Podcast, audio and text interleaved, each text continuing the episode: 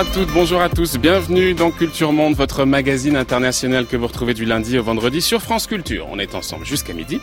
Une émission préparée ce matin par Samuel Bernard, mais aussi Mélanie Chalandon, Marguerite Caton, Maëlys André, réalisée par Vincent Abouchard et mise en onde ce matin par Emmanuel Morse-Duncan.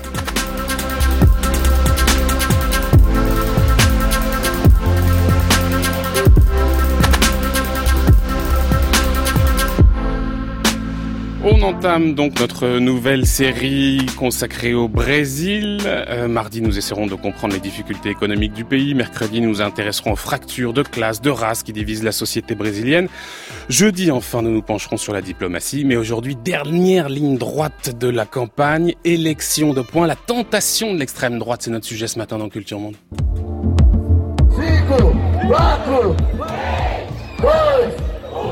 Com vocês, o futuro presidente do Brasil, Fernando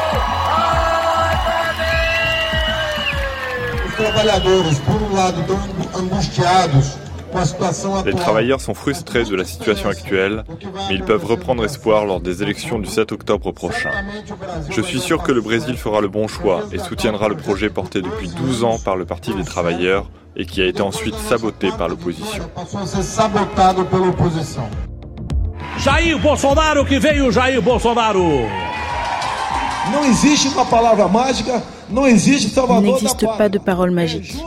Il n'existe pas de sauveur de la patrie. Ça ne marchera pas de faire de la politique comme nous le faisons et comme nous l'avons toujours fait depuis 30 ans, avec les tonnes de scandales. C'est pour ça qu'il faut changer le futur du Brésil. Merci pour votre écoute. C'est un scrutin disputé qui s'annonce pour le pays. En effet, dimanche prochain, les Brésiliennes, les Brésiliens se rendront aux urnes pour des élections générales. Ils devront notamment désigner celui ou celle hein, qui sera leur prochain chef d'État. Parmi les 13 candidats en lice, deux semblent se détacher nettement.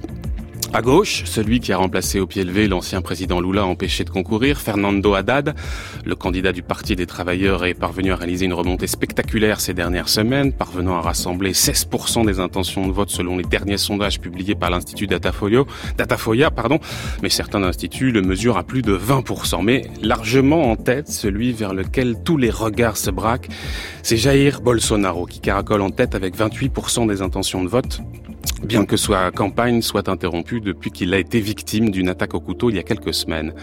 Fervent défenseur de la peine de mort, raciste décomplexé, nostalgique de la dictature militaire, militant inflexible contre la légalisation de l'avortement, le programme de Bolsonaro laisse planer sur le Brésil le spectre du populisme et de l'arrivée de l'extrême droite au pouvoir. Alors le favori des sondages parviendra-t-il à l'emporter? Fernando Haddad sera-t-il capable de rassembler autour de lui un front républicain?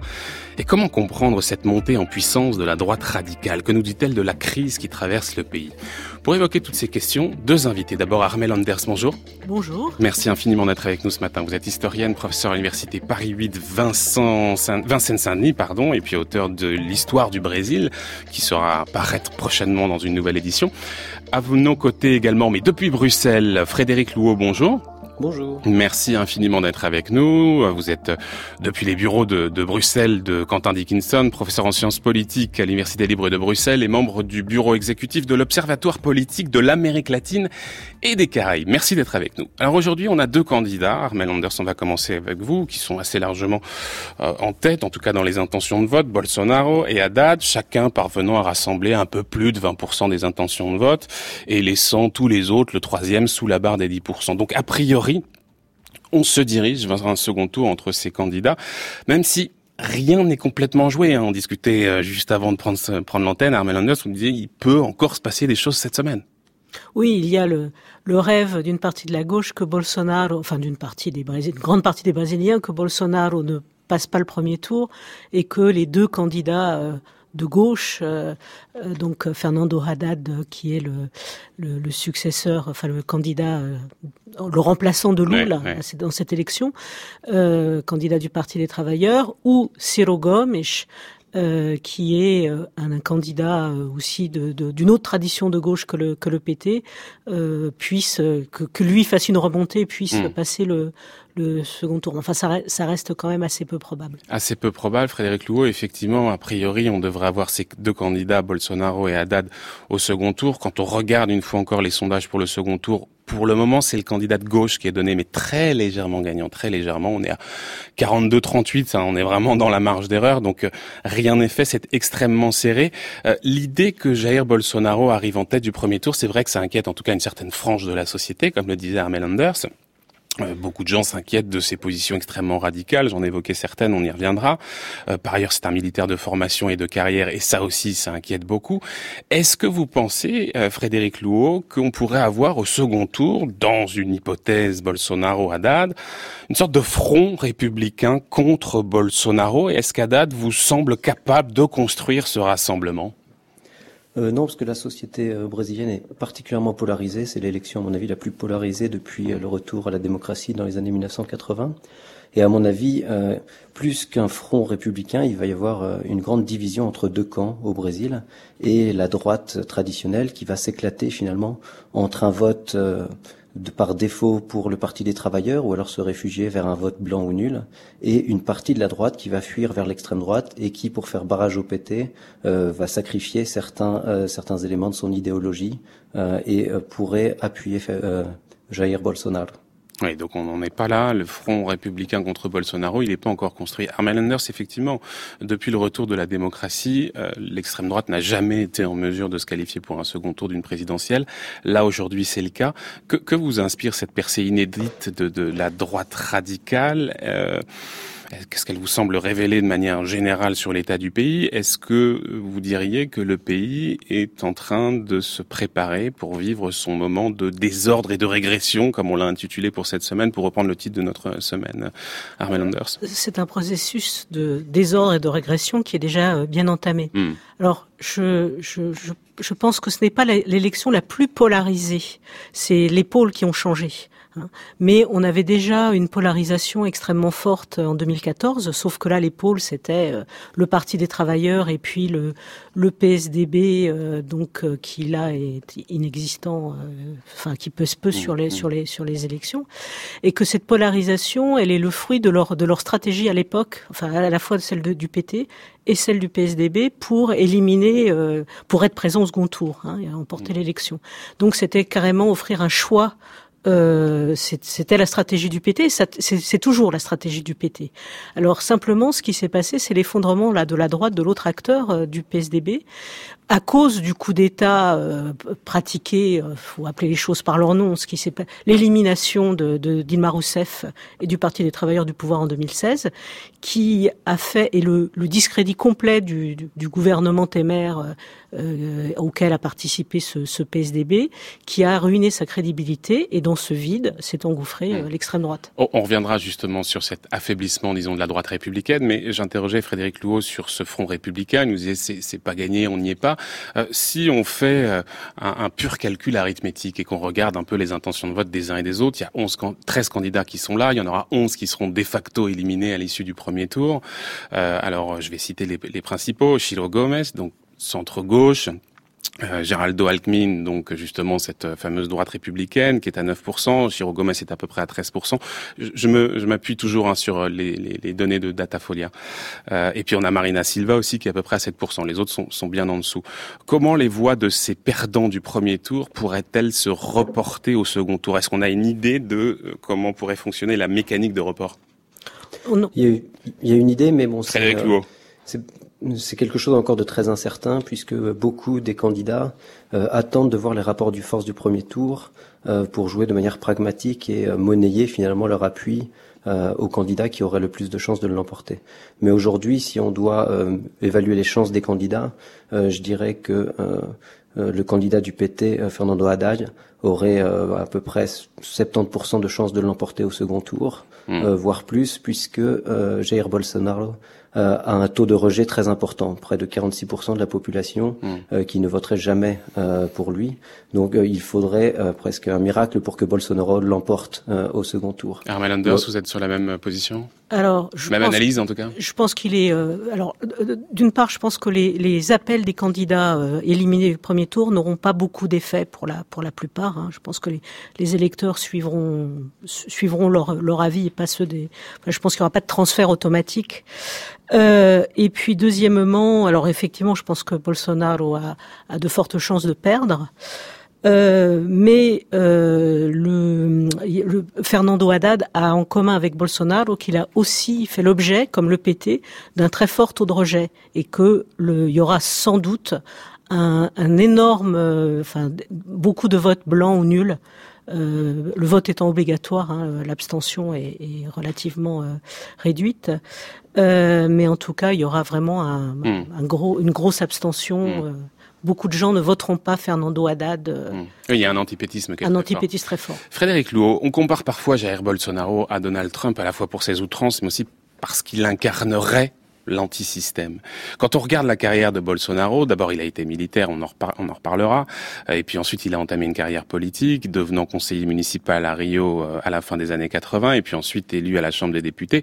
Il quand même député depuis 29 ans. Comment Bolsonaro est-il parvenu à réaliser ce tour de force, c'est-à-dire de passer pour un antisystème, alors même qu'il en fait partie depuis si longtemps, Frédéric Louot oui, c'est quelque chose qui paraît assez étonnant, euh, mais c'est aussi une personnalité politique qui euh, n'a jamais occupé des fonctions dans des exécutifs euh, de haut niveau, donc qui avait peu de projection nationale. il était très connu à Rio et il a bénéficié, comme l'a dit tout à l'heure Armel Anders, d'une forte projection médiatique durant la période de destitution de Dilma Rousseff.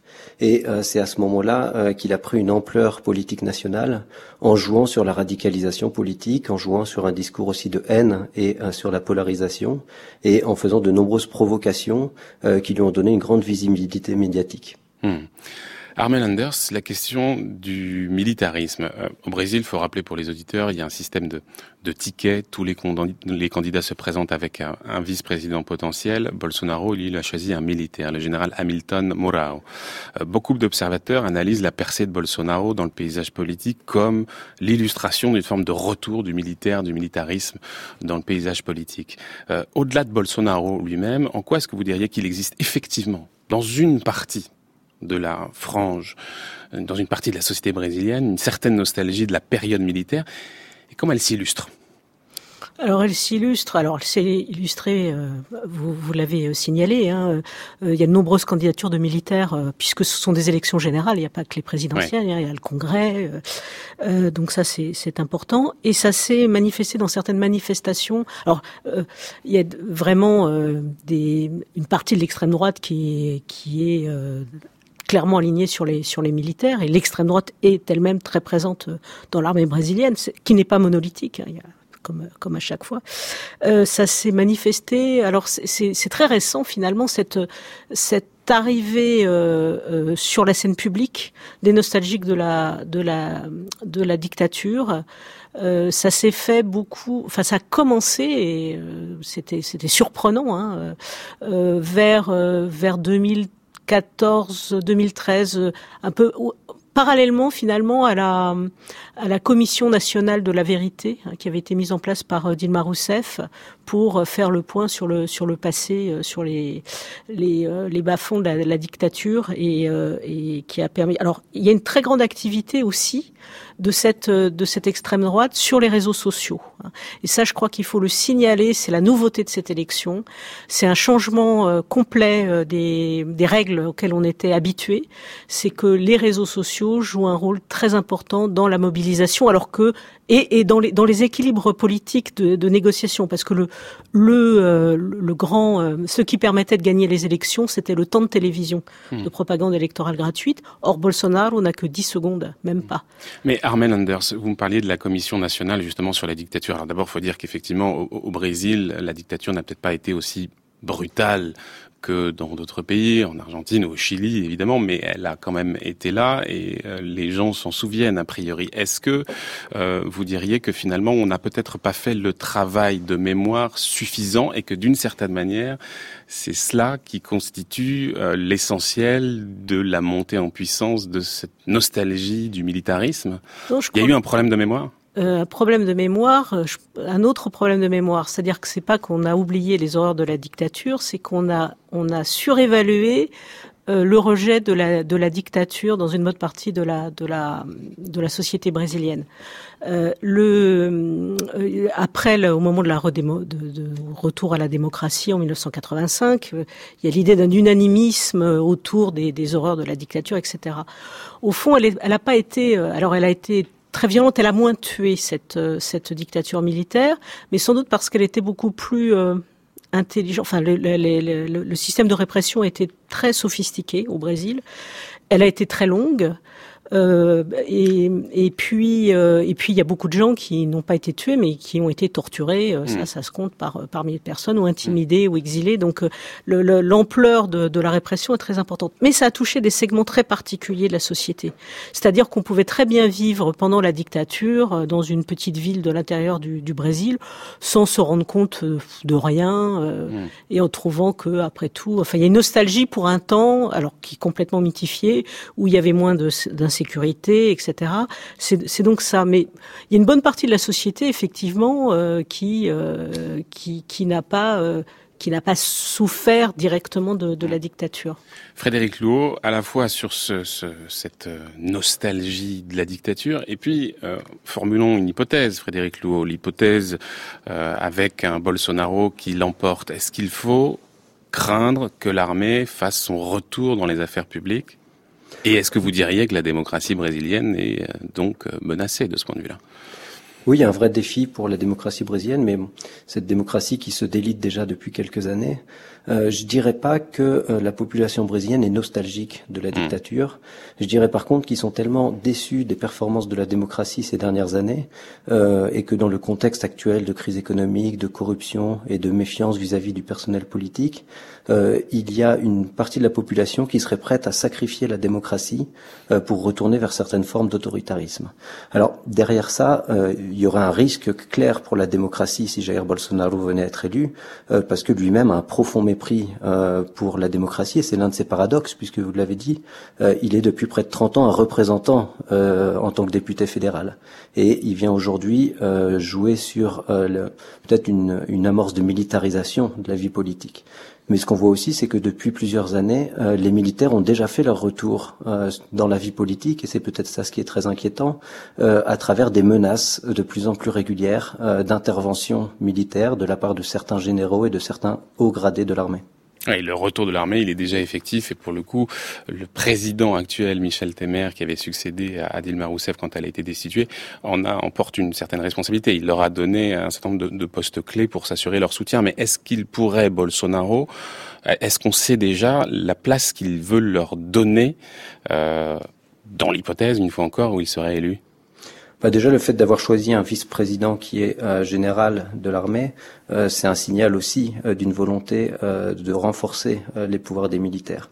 Et puis Jair Bolsonaro, lui-même capitaine de réserve, a finalement une socialisation politique et, et, d'une trajectoire politique qui s'est construite sur la base de, de sa socialisation dans l'armée. Donc c'est quelqu'un qui est très proche de l'armée et qui joue aussi sur la puissance de l'armée pour son programme, qui est un programme finalement de renforcement de l'autorité au Brésil. Hmm. Armel Anders, on dit par exemple qu'il a prévu de leur donner six ministères. Ça a l'air d'être déjà précalé. Euh, il faut s'inquiéter là pour le coup de la montée en puissance des militaires dans la. De toute façon, il, faut, il faudrait s'inquiéter de la victoire de Bolsonaro qui avait déclaré il y a 20 ans que euh, si jamais il venait être élu, la première chose qu'il ferait, ça serait de fermer le Congrès et que le Brésil avait besoin d'une bonne guerre civile avec 30 000 morts. Donc ça, c'était des, des déclarations anciennes. Mais enfin. Vous pensez qu'il est encore sur ses positions? Je crois qu'il est tout à fait capable d'avoir ce genre de position. Non, euh, franchement, c'est l'apocalypse, hein, la, la, victoire de Bolsonaro. Je pense que c'est pas le problème. Alors, vous avez dit que euh, le euh, que, que enfin vous avez accolé le, le mot populisme hein, hmm. au, succès de Bolsonaro. Je pense qu'il faut euh, il faut le il faut renoncer, se méfier vraiment de ce mot parce que c'est pas du tout les classes populaires qui qui votent Bolsonaro. Hein. Là où il est en tête avec 40% des attentions de vote, c'est dans les classes les plus riches et les plus scolarisées. C'est vraiment un vote de la bourgeoisie brésilienne, le vote Bolsonaro. Et ça, c'est vraiment important. Et ça en dit long aussi sur. Euh, alors, ça fait, ça renvoie à la dictature militaire qui avait des soutiens hein, dans la société. Hein. Et finalement, ça rejoue quand même euh, bah, une un, mépris et une une une enfin un rejet, euh, enfin une, une, une hostilité, disons, entre sociales extrêmement forte hein, entre les classes dominantes mmh. et puis les classes populaires. Frédéric Louot, justement sur euh, les électeurs de, Bolsonaro, euh, Armel Anders nous dit euh, c'est le candidat de la bourgeoisie. On lit aussi beaucoup cette idée dans les médias brésiliens qu'il serait le candidat des trois B, le boy, la biblia et la bala, c'est-à-dire le bœuf, donc les propriétaires terriens, défenseurs de l'agrobusiness, les évangéliques pour ce qui est de la Bible et puis la balle, c'est-à-dire les partisans du port d'armes. C'est ça l'électorat de Bolsonaro, Frédéric Louot oui, c'est une partie de son électorat, mais euh, ça suffirait pas à lui faire 40% d'intention de vote au mmh. second tour. Donc il faut aussi aller voir euh, aux bases de la société, euh, et on se rend compte que finalement derrière finalement cette cette bourgeoisie et ces élites tout à fait réactionnaires qui ont trouvé dans Bolsonaro finalement leur cheval de bataille, il y a aussi toute une population jeune qui est potentiellement électrice de Bolsonaro, et on revient sur les questions de mémoire puisque c'est une population qui n'a pas connu la dictature militaire et dont les récits des parents euh, sont en train de se diluer petit à petit. Et donc euh, même dans les quartiers populaires, si on va dans les favelas euh, des, des différentes mégalopoles des grandes villes brésiliennes, on se rend compte qu'il y a des intentions de vote de plus en plus importantes envers Bolsonaro et que même des personnes qui ont voté pour le Parti des travailleurs en 2010 voire en 2014 s'apprêtent à faire le grand saut vers l'extrême droite.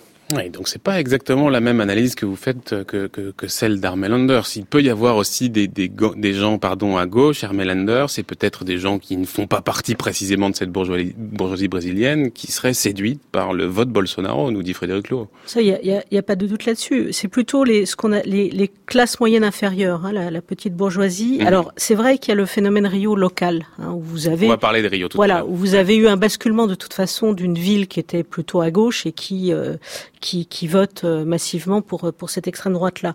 Mais euh, mon, mon, argumentaire se fondait sur des sur des, des données euh, publiées hier par la Folia de São Paulo hein, pour euh, avec un et qui qui indiquait bien le fait que chez les là où on avait le plus d'intention de vote pour Haddad avec c'était chez les chez les plus pauvres et euh, là où la, le taux de scolarité était le, était le plus bas. La hmm. polarisation est très nette. Alors ça signifie pas que euh, qu'à date fasse 60% euh, dans ces classes-là, mais en tout cas, c'est clairement le vote ou le vote Bolsonaro le plus important, c'est dans les plus riches et la, proportion la plus hmm, hmm, grande, et le vote Haddad en premier, c'est chez les plus pauvres. Anders, éclairez-nous, essayez de faire comprendre aux éditeurs ce qu'est le projet de société de Bolsonaro. Qu'est-ce qu'il veut faire? C'est pas seulement remettre des militaires à des postes clés. C'est pas. Qu'est-ce qu'il veut faire de la société brésilienne, Bolsonaro? Je crois qu'il n'a pas de projet, Bolsonaro. C'est euh, c'est un c'est un histrion, euh, un sinistre histrion.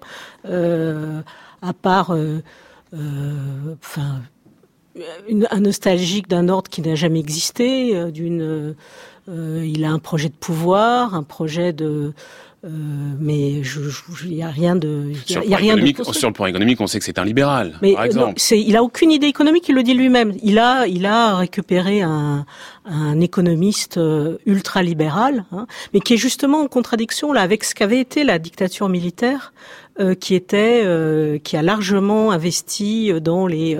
enfin, l'État était un acteur économique important. À hmm. Bolsonaro, non. Bolsonaro, c'est un, c'est vraiment le néant d'un point de vue intellectuel et d'un point de vue projet. Hein. C'est, je, j'insiste là-dessus. Frédéric Louot, vous êtes d'accord avec ça? Du point de vue du projet, c'est le néant. Il n'y a pas d'idéologie derrière? Je suis parfaitement d'accord. Alors, il y a des valeurs, hein, il y a des, il y a des bases mmh. d'idéologie, mais il n'y a pas un projet de société. Euh, il n'y a pas un projet qui a été construit, qui a été pensé. Il n'y a pas d'intellectuels, comme il y a pu avoir dans l'histoire du Brésil des intellectuels d'extrême droite. Euh, et le ce qu'on peut parler de projet euh, pour Bolsonaro, ce serait un projet de déstructuration de la société, c'est au contraire d'un projet de société. À hmm. l'inverse, le Parti des travailleurs a un projet de société. Alors, on est d'accord ou on n'est pas d'accord avec ce projet. Euh, les personnes qui n'étaient pas d'accord, d'ailleurs, ont tout mis en œuvre pour euh, mettre le Parti des travailleurs hors du pouvoir. mais ce qui se, ce qui se profile finalement dans l'opposition à, travers la figure de Bolsonaro, c'est un projet de déstructuration sociale et sociétale. Mmh. Mmh. Je vais le résumer. Hein. Le, le projet de Bolsonaro, c'est la schlag, ça s'arrête là. Hmm. Pour comprendre euh, cette montée en puissance de l'extrême droite brésilienne, il faut aussi comprendre pourquoi est-ce que la droite républicaine, appelons-la comme ça, est aussi faible aujourd'hui. Le candidat de la droite euh, républicaine, c'est euh, Geraldo Alckmin. Il est candidat du Parti de la social-démocratie brésilienne, le PSBD. Quand on regarde les sondages, on voit qu'il stagne à un petit peu moins de, de, de 10%. Il est à 9% selon l'Institut Datafoya. les observateurs nous expliquent qu'il ne parvient pas, il n'est pas parvenu à décoller parce qu'il est extrêmement peu charismatique, mais évidemment, c'est quand même assez insuffisant pour expliquer ce niveau extrêmement faible de cette droite. Pourquoi, Armel Anders, selon vous, cette droite républicaine brésilienne est à la bois? Parce qu'elle s'est complètement déconsidérée. Euh, elle a cru, euh, c'est elle qui a lancé en fait le PSDB, qui a lancé le, qui a déstabilisé Dilma Rousseff. En 2014, son candidat euh, battu par Dilma Rousseff a jeté le discrédit sur la légitimité de, de, de l'élection, a demandé le recomptage des voix, a lancé différentes procédures. Bon, et ensuite, euh, donc, ça a permis de déclencher le, la, la, crise politique et la crise généralisée. Euh, bon, euh, Dilma Rousseff a ses responsabilités, hein, c'est pas le, c'est pas le problème, et de participer, donc, de revenir au pouvoir alors qu'il venait d'être battu aux élections et battu plusieurs fois de suite. Et de participer au de pouvoir participer avec Michel au, Et en plus, euh, tout le, ils ont, ils ont une partie de la campagne contre le PT était la corruption et euh, immédiatement euh, sont apparus là avec des preuves euh, absolument flagrantes et une impunité curieuse des, des accusations extrêmement graves. Mmh. Donc ils sont complètement déconsidérés par un gouvernement qui qui est un peu très impopulaire, hein, qui bat des records et par des figures, enfin voilà.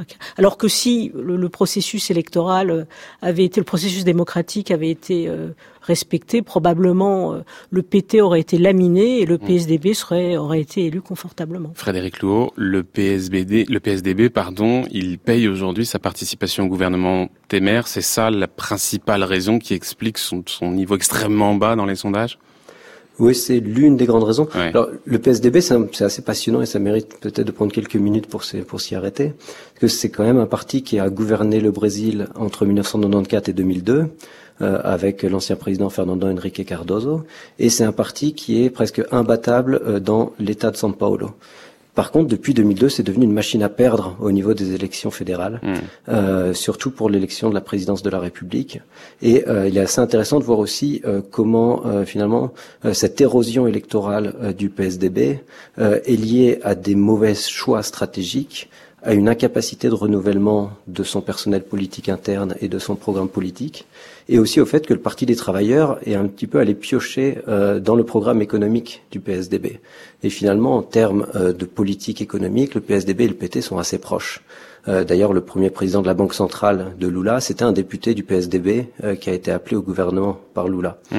Et donc, le PSDB s'est retrouvé euh, à la suite de l'élection de Lula, de la mise en place des programmes de redistribution et de cet effet finalement de vote de reconnaissance de la de la part de la population la plus pauvre, le PSDB s'est retrouvé dans une opposition et incapable de reprovoquer une alternance électorale. Et dans cette incapacité, euh, ces défaites répétées en 2006, en 2010, en 2014, on sait qu'en 2006, Geraldo Alckmin était déjà candidat contre Lula et avait réussi l'exploit de perdre des votes entre les deux tours, hein, entre le premier et le second tour de l'élection présidentielle. Et le PSDB n'a pas trouvé d'autres moyens finalement, après avoir contesté sa dernière défaite électorale en 2014, euh, que d'utiliser un recours euh, non électoral pour mettre le Parti des travailleurs dehors, c'est-à-dire la destitution de mmh. Dilma Rousseff. Et aujourd'hui, comme l'a bien dit Armel Anders, euh, le PSDB a fait un pari perdant, c'est-à-dire qu'il pensait que ça allait se, passer un petit peu comme quand euh, un ancien président avait été destitué en 1992, Fernando Collor de Mello. Mmh, mmh. Il y avait eu un, une sorte de gouvernement d'union nationale le PSDB avait choisi d'intégrer ce gouvernement et c'est à ce moment-là que Fernando Henrique Cardoso avait pu euh, mettre en place euh, le programme de relance économique et créer son capital politique qui lui a permis d'arriver au pouvoir en 94. Mmh. Là, à l'issue de la destitution de Dilma Rousseff, euh, le PSDB a intégré le gouvernement Michel Temer, a essayé justement de reproduire un petit peu ça, sauf qu'ils se sont complètement emmêlés dans leur division aussi interne et ils sont maintenant très liés à l'héritage catastrophique du gouvernement Michel Temer et ils ont euh, fait le nid de l'extrême droite. Mais est-ce qu'il pouvait, pourrait pas quand même y avoir une surprise? Parce que quand on regarde un petit peu ce qui s'était passé lors du précédent scrutin en 2014, le candidat du PSDB, en l'occurrence c'était Aécio Neves, était crédité avant l'élection, avant le vote d'environ 15%. Et finalement, il était parvenu à rassembler plus de 33% des votes, se qualifiant même au second tour face à Dilma Rousseff qui elle avait obtenu 41%. On, ne pourrait pas revivre ce scénario avec une forme de de dernier sursaut de la droite républicaine. Vous n'y croyez pas? Moi, personnellement, je pense que Gérard Ackmin peut euh, provoquer un sursaut, euh, mais pas suffisant pour se qualifier pour le second tour. Euh, déjà parce que la situation a changé. Et en effet, si le PSDB avait savamment de savonner la planche de Dilma Rousseff pour la laisser s'enfoncer et laisser le PT s'enfoncer dans la crise jusqu'en 2018, ils auraient pu provoquer une alternance en se présentant comme la voie de la relance du Brésil. Maintenant, mm. c'est plus possible. Gerardo Alckmin, c'est aussi un vieux routier de la politique, mais qui n'a jamais réussi à se projeter au niveau national. Euh, le PSDB est euh, complètement fragilisé dans de nombreux États, hormis celui de São Paulo. Et euh, Gerardo Alckmin n'a pas non plus euh, le charisme que pouvait avoir Aécio Neves, même si c'était euh, un, un, candidat qui était pris dans des affaires de corruption et dans d'autres sombres affaires, mais qui pouvait aussi élargir et trouver une base d'électeurs qui votaient pour lui plus que pour le parti. Vous êtes avec nous ce matin, Frédéric Louot, autour de cette série sur le Brésil. Armel Anders a dû nous quitter, euh, mais vous restez avec nous, vous, Frédéric Louot. On va faire dans un très court instant un petit focus sur Rio. France Culture, Culture Monde, Florian Delorme. Direction Rio, donc, avec euh, un État au bord de la faillite, miné par le grand retour de l'insécurité. En octobre prochain, l'État de Rio va élire un nouveau gouverneur avec deux candidats qui font la course en tête. D'un côté, l'ancien maire de Rio, Eduardo Paes, et de l'autre, une ancienne légende du football engagée en politique depuis plusieurs années, Romario. J'ai travaillé avec le gouverneur Sergio Cabral et je m'apprête à faire de même avec le futur gouverneur de Rio de Janeiro. C'est mon rôle, vous savez. Vous devez travailler ensemble pour mieux gouverner ensemble, aussi bien lorsqu'il y a des tensions que lorsque tout va bien. J'ai travaillé avec trois présidents de la République différents et avec trois gouverneurs successifs. Il n'y a pas d'autre manière de travailler. Nós sabemos que problemas em muitos segmentos. Nous savons que l'État a des problèmes dans de nombreux secteurs, mais ce dont les gens parlent le plus au niveau national, c'est le manque d'État. La violence, l'insécurité posent problème aux habitants de Rio, et c'est certainement un thème auquel devra être attentif le prochain élu, car la situation est loin d'être bonne en la matière.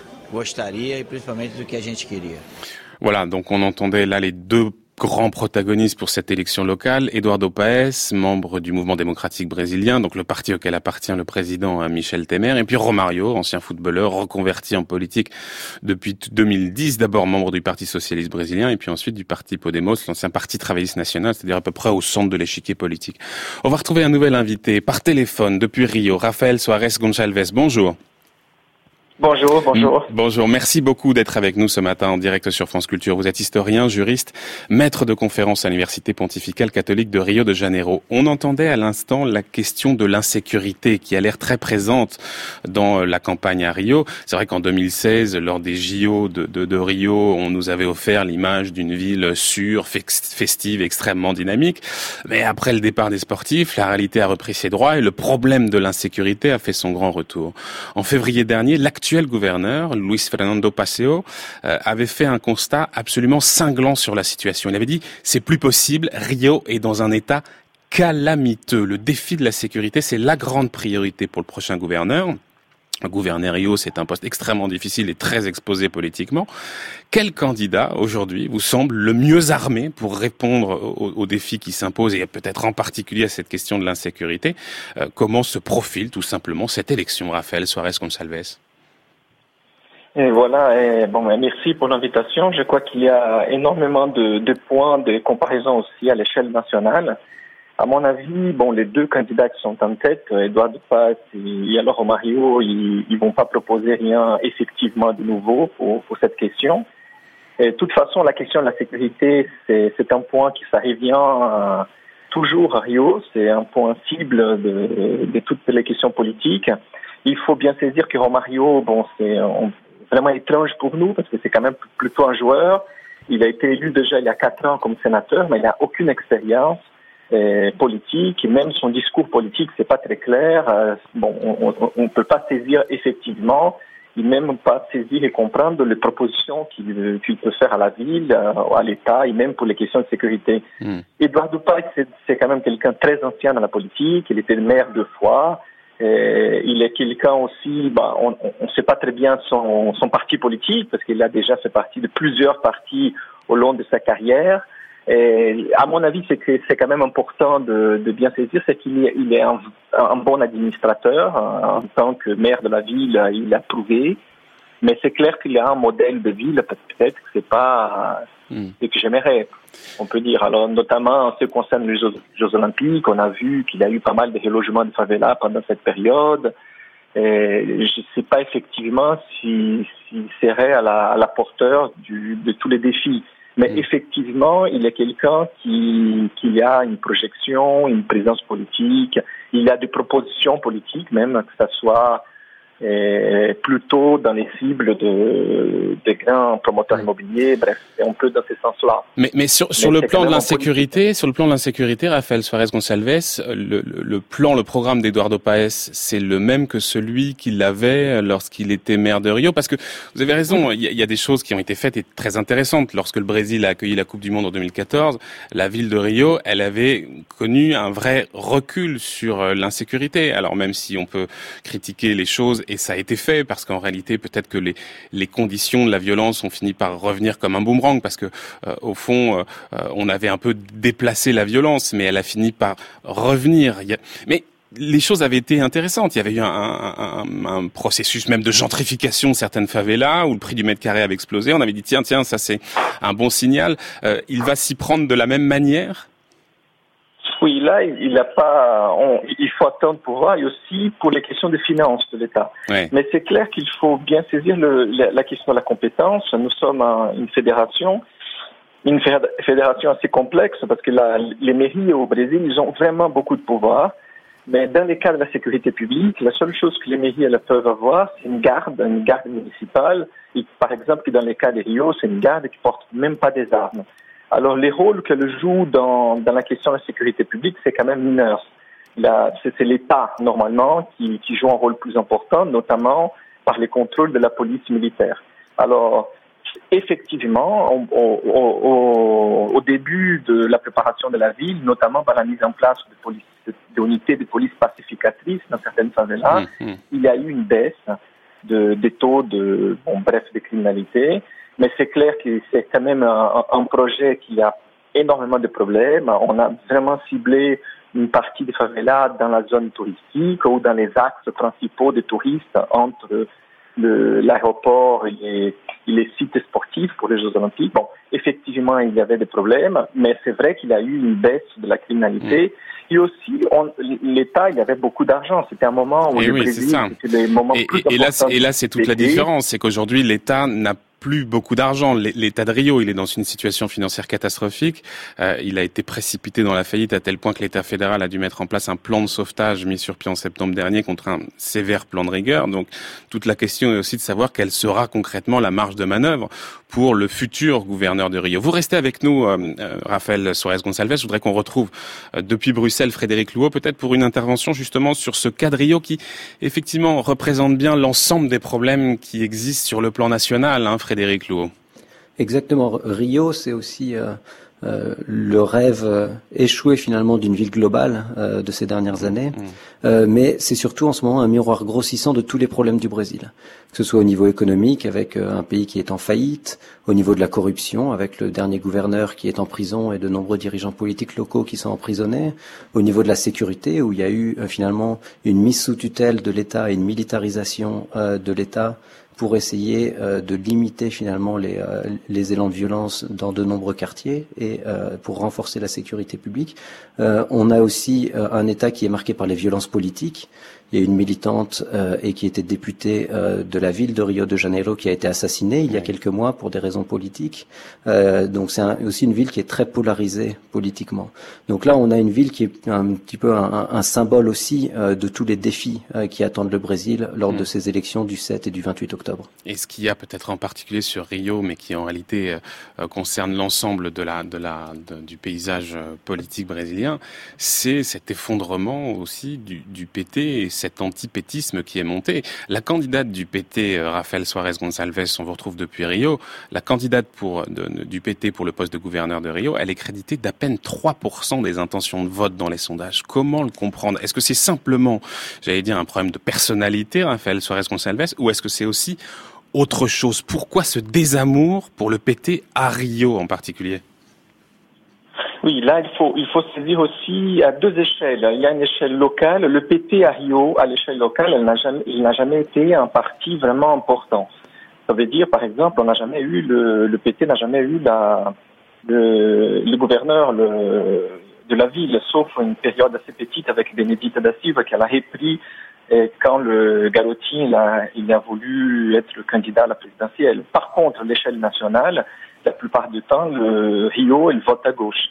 Alors, la gauche à Rio, la plus importante, c'était justement du parti de Ciro Gomes, au PDT, pendant les années 80 et les années 90. Alors, à mon avis, les choix aussi de Marcel Thibault, c'était pas un très bon choix du parti, du, du, PT. C'est quelqu'un euh, qui vient d'entrer dans la, dans la politique, qui n'a pas vraiment l'ampleur, et il, ne pouvait pas vraiment avoir un discours qui, qui touchait vraiment la population, bon bref, la plus pauvre, d'une façon plus ample.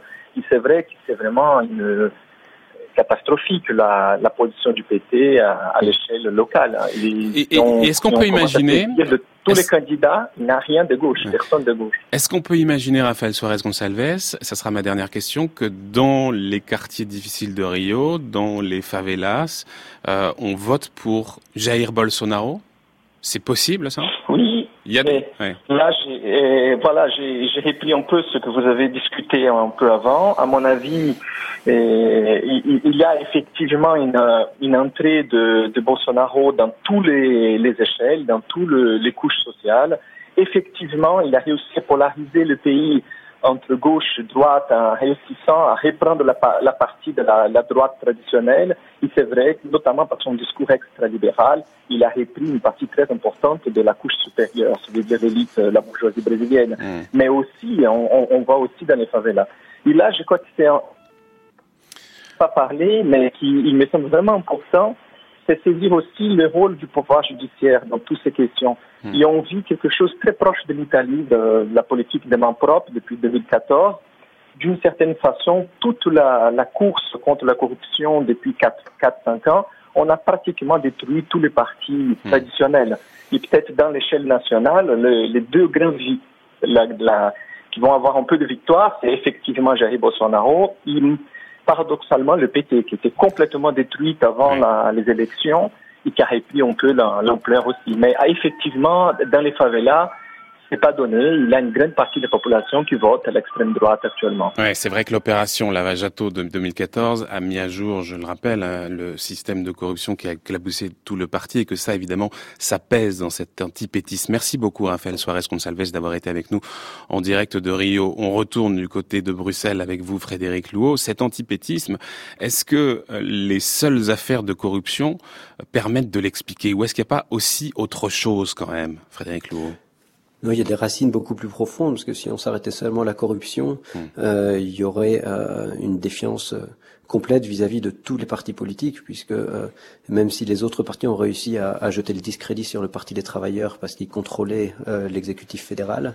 euh, dans tous les États et au niveau de l'exécutif fédéral aussi, ce sont l'ensemble des partis politiques qui sont touchés par ce scandale de corruption. Alors derrière cette corruption, finalement, qui a été un argument avancé par les partis du centre et du centre droit pour fragiliser le Parti des travailleurs, il y a surtout une grande inquiétude de ces partis face aux projet de société porté par le Parti des travailleurs. Et le Parti des travailleurs a quand même un bilan euh, qui est assez fort euh, de ces 14 euh, années au pouvoir.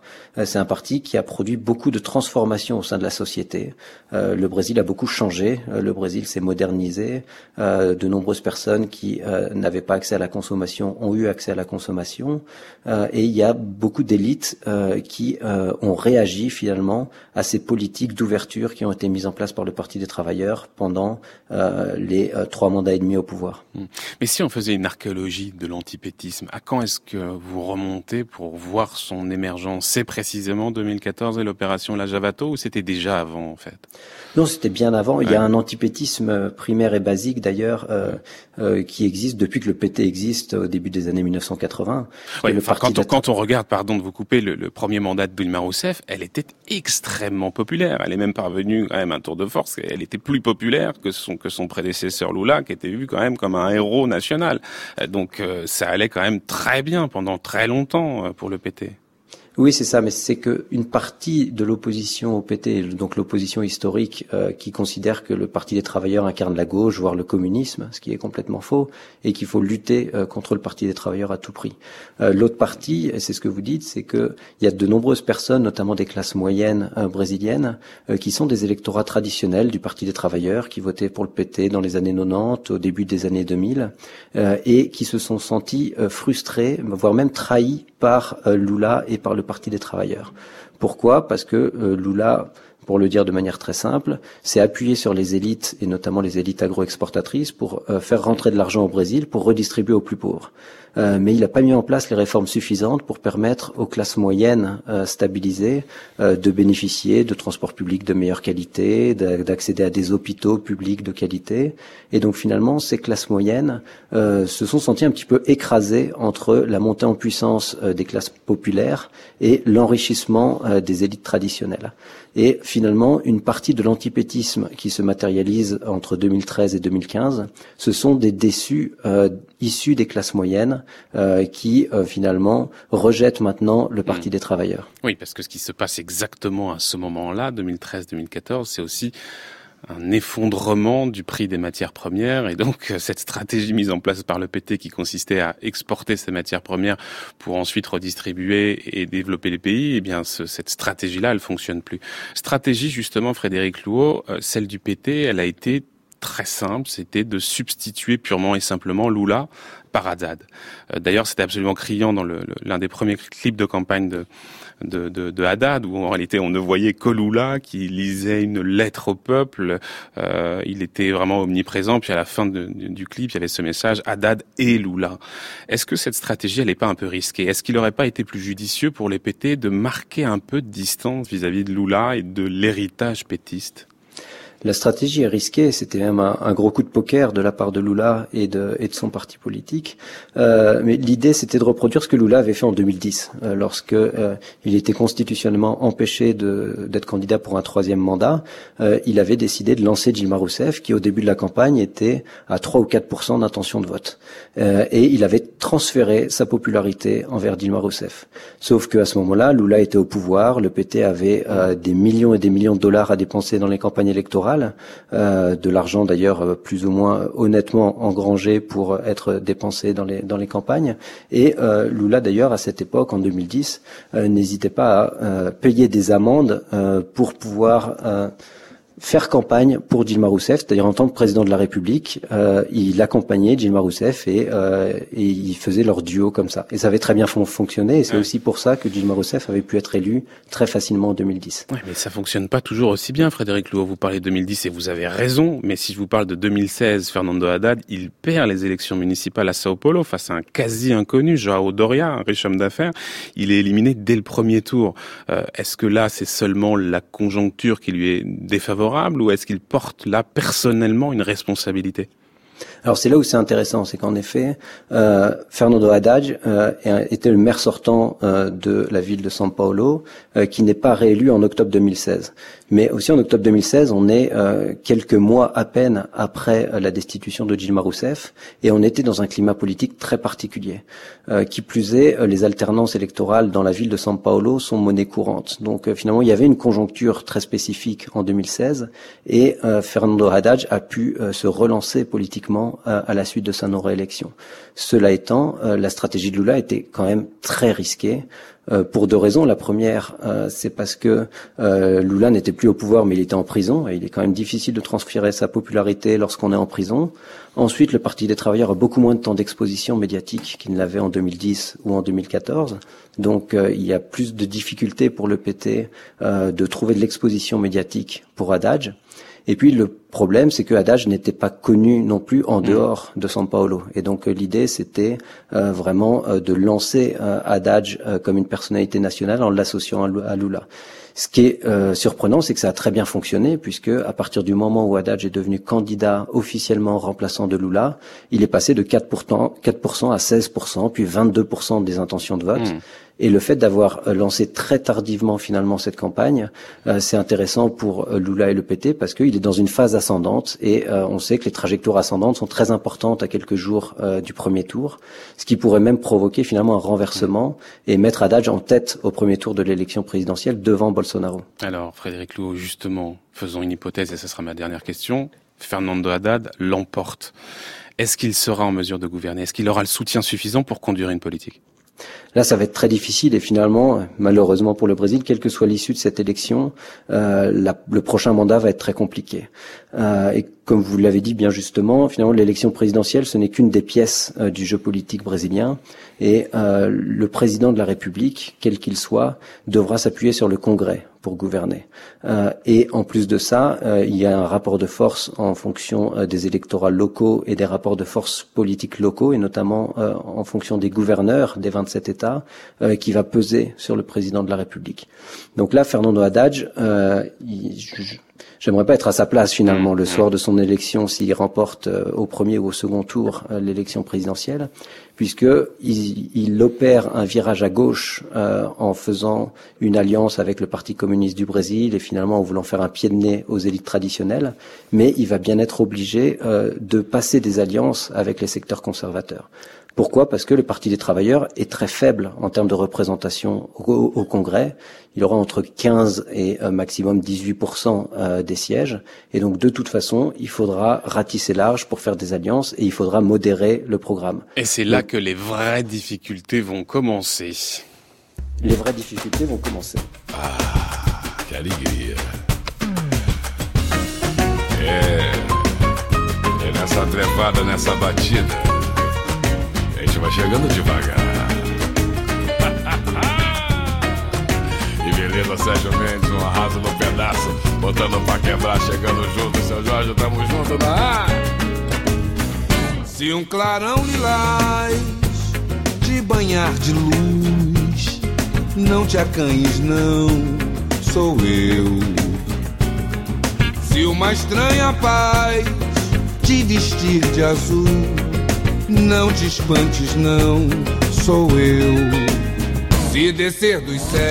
Merci beaucoup à nos invités. Frédéric Louot qui était avec nous en duplex de Bruxelles. Je remercie d'ailleurs Quentin Higginson d'avoir assuré le duplex. Je rappelle que vous êtes Frédéric Louot, professeur en sciences politiques à l'Université libre de Bruxelles. Merci également à Hermel Anders qui nous accompagnait tout à l'heure. Euh, je rappellerai concernant vos ouvrages, l'histoire du Brésil pour Hermel Anders et vous Frédéric Louot, l'Atlas de l'Amérique latine, croissance, la fin d'un cycle, c'était chez Autrement. Meu parceiro Ney Lopes. É a posição das vibrações positivas e vem do céu. e agora Sérgio Mendes, arrebenta. Et c'est avec Sergio Mendes qu'on se quitte. On retrouvera le Brésil demain à 11h. Pour l'heure, Brice Couturier. Le tour du monde des idées, Brice Couturier. Bonjour Brice. Bonjour Florian. Culture européenne, civilisation occidentale, voilà des notions qui font débat dans le monde intellectuel. C'est votre sujet cette semaine. La culture européenne, la civilisation occidentale sont-elles des choses du passé? Ou pire, une ressource idéologique destinée à imposer la domination des hommes blancs sur le monde?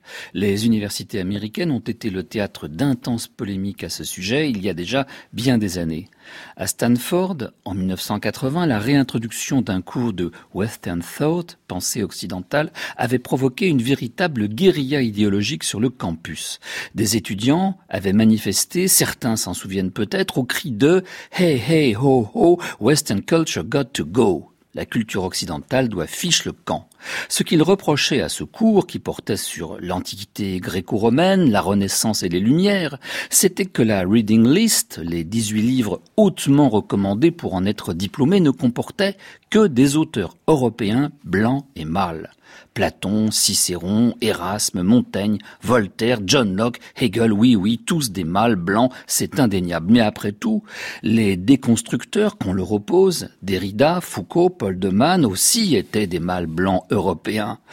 En 1988, le Sénat de cette université, son instance dirigeante en matière de programme, a voté le remplacement des 18 livres fautifs par d'autres dont les auteurs étaient nécessairement des femmes, des personnes de couleur ou appartenant à une minorité. Et l'intitulé du cours, Pensée occidentale, a été jugé, je cite, inapproprié, anachronique et provincial. Il a donc été remplacé par un autre intitulé Culture, idées, valeurs et les dirigeants de Stanford ont recommandé aux enseignants qui en sont chargés que soit, je cite, discuté dans le cadre de ce cours avec une attention particulière les questions de classe, de race et de genre. Voilà qui était admirablement progressiste et politiquement correct. Et c'est devenu la norme dans la plupart des universités américaines. Eh bien, cette année, cette année, c'est de la lointaine Australie que nous vient l'écho d'une nouvelle polémique sur l'utilité ou non d'étudier la culture de notre vieille Europe. Paul Ramsey, un milliardaire philanthrope qui avait créé une chaîne d'hôpitaux en Australie et dans toute l'Asie, est mort en 2014. Désolé de constater que la culture européenne n'était plus enseignée en Australie, il a légué une part importante de sa colossale fortune pour la création d'un centre pour l'étude de la civilisation européenne. Cette initiative est personnellement relayée par l'ancien Premier ministre libéral John Howard qui a gouverné l'Australie entre 1996 et 2007. Et la jeune directrice des fondations de ce programme, Bella Dabrera, vient de publier sur le site Quillette un texte que vous jugez remarquable. Que nous apprend-il du fonctionnement idéologique des universités australiennes, Brice? Le centre Ramsay, explique-t-elle, a créé une licence de civilisation occidentale basée sur l'étude d'une sélection de grandes œuvres, tant littéraires qu'artistiques, retracées l'histoire européenne et plus généralement occidentale. Le centre a proposé à toutes les universités d'Australie de financer des chaires, des bourses d'études, des centres de recherche. Partout, elle a rencontré, dit-elle, une franche hostilité. Le rejet de cette licence de civilisation occidentale, écrit-elle, est fondé sur l'absurde conviction que quiconque veut étudier la civilisation occidentale doit être un suprématiste blanc. Or, dans certains cercles académiques, poursuit-elle, cette civilisation est tenue responsable de tous les maux de la terre, passé, présent et futur. Et elle cite, elle cite à l'appui de ses dires un papier publié dans le, par le site The Conversation, assez typique en effet, de l'épidémie d'occidentalophobie qui semble avoir frappé le monde universitaire anglo-saxon. Son auteur, Catherine Colborne, est l'une des doyennes de l'université de Newcastle en Australie. Le concept de civilisation occidentale a, d'après elle, je la cite, dépassé sa date de péremption. Premier reproche à lui adresser, c'est donc d'être tout simplement démodé, et elle l'écrit. Selon elle, il a été forgé, ce concept, et imposé au savoir universitaire après la Seconde Guerre mondiale, parce que les anglo-saxons qui l'avaient gagné ont voulu alors réaffirmer leur domination sur le monde en prétendant que leur culture était celle qui plongeait le plus loin dans le passé. À ses yeux, donc, toute étude spécifique de cette culture occidentale implique nécessairement une forme de prétention à la supériorité sur toutes les autres, ce qui constitue une affirmation bien étrange, entre parenthèses, parce que la Chine a multiplié ces dernières années des instituts Confucius à travers le monde, et notamment d'ailleurs en Australie. On y enseigne l'ancienneté de la culture chinoise qui dépasse celle de l'Occident, l'originalité de cette culture, les contributions qu'elle a faites à l'humanité, mais elle ne prétend pas à une quelconque supériorité. Pas davantage que ne le fait notre Institut du monde arabe. Il est donc parfaitement loisible d'étudier les cultures dans une perspective excluant toute idée de hiérarchie et sans prétendre servir de modèle universel pourquoi, pourquoi la culture occidentale ne bénéficierait-elle pas de la même légitime curiosité? Merci Brice Couturier pour cette chronique. Vous poursuivrez donc cette série dès demain, cher Brice. Dans un court instant, on retrouve Olivia Gesbert et la grande table.